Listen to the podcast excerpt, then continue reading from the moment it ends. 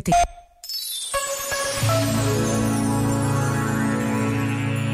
Sobre a relação com a verdade, escreveu a Conferência Episcopal Italiana. Como comunidade cristã, mais do que como crentes singulares, devemos reapropriar-nos do tempo presente com paciência e permanecer na adesão à realidade.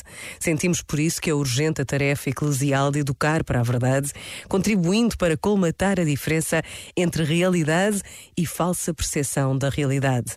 Nesta separação entre a realidade e a sua percepção, aninha-se o germen da ignorância do medo e da intolerância.